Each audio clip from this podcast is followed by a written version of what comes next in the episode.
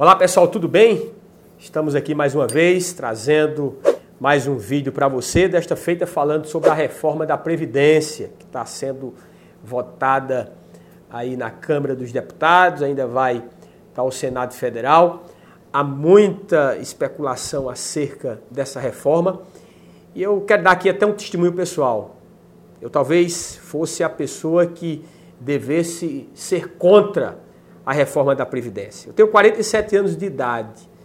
É, até 2015, quatro anos atrás, eu nunca havia pago o INSS. E com essa nova reforma, eu só vou me aposentar se estiver vivo daqui a exatamente 18 anos, quando eu estiver com 65 anos de idade. Então, se eu fosse olhar para a minha situação, ou como as pessoas popularmente dizem, se eu fosse olhar para o meu umbigo, eu jamais seria a favor da reforma previdenciária que foi proposta pelo governo de Jair Bolsonaro. Mas eu não olho para a minha situação, né?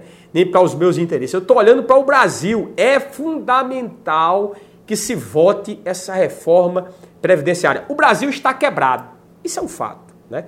Nos últimos anos, o Brasil tem é, é, tido um rombo orçamentário de, de, cerca de 150 bilhões de reais por ano. Você imagina, né? É como se você ganhasse mil reais todo mês de salário e gastasse 1.150. O que, é que você ia fazer para resolver essa situação? Evidentemente que você ter, tem que analisar suas contas e cortar aonde pode ser cortado. E eu quero dizer uma coisa: há muito privilégio. Eu não digo nem dos aposentados da iniciativa privada, né? que o teto é abaixo, de, parece-me que é R$ 5.900 atualmente.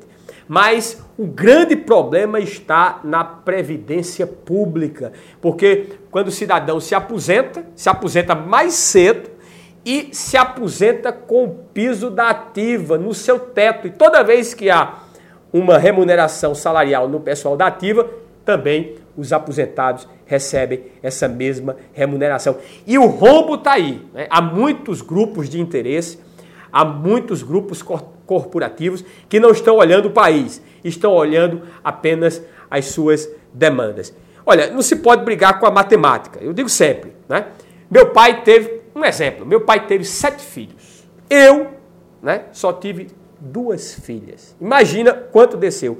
O nosso sistema previdenciário é um sistema de repartição, ou seja, os mais jovens contribuem para a aposentadoria dos mais velhos. Mas se está nascendo menos pessoas e está entrando menos pessoas no mercado de trabalho, consequentemente serão menos pessoas contribuindo. E aí? E essa turma mais velha, como é que vai ficar? Se é menos jovens contribuindo e as pessoas que já se aposentaram?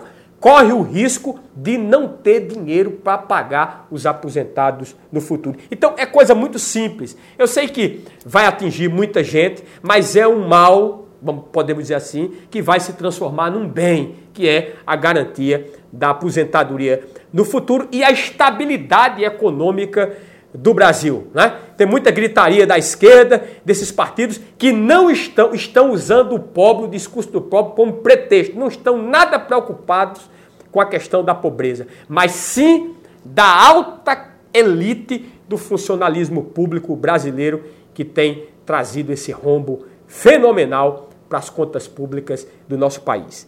Deus abençoe o nosso país, né? Que possa passar essa reforma e os empresários, as empresas possam realmente agora desengavetar os seus investimentos. Antes de encerrar, quero que você curta esse vídeo, se possível, faça um comentário, compartilhe esse vídeo e também ative o sininho das notificações. Deus abençoe e até o próximo vídeo.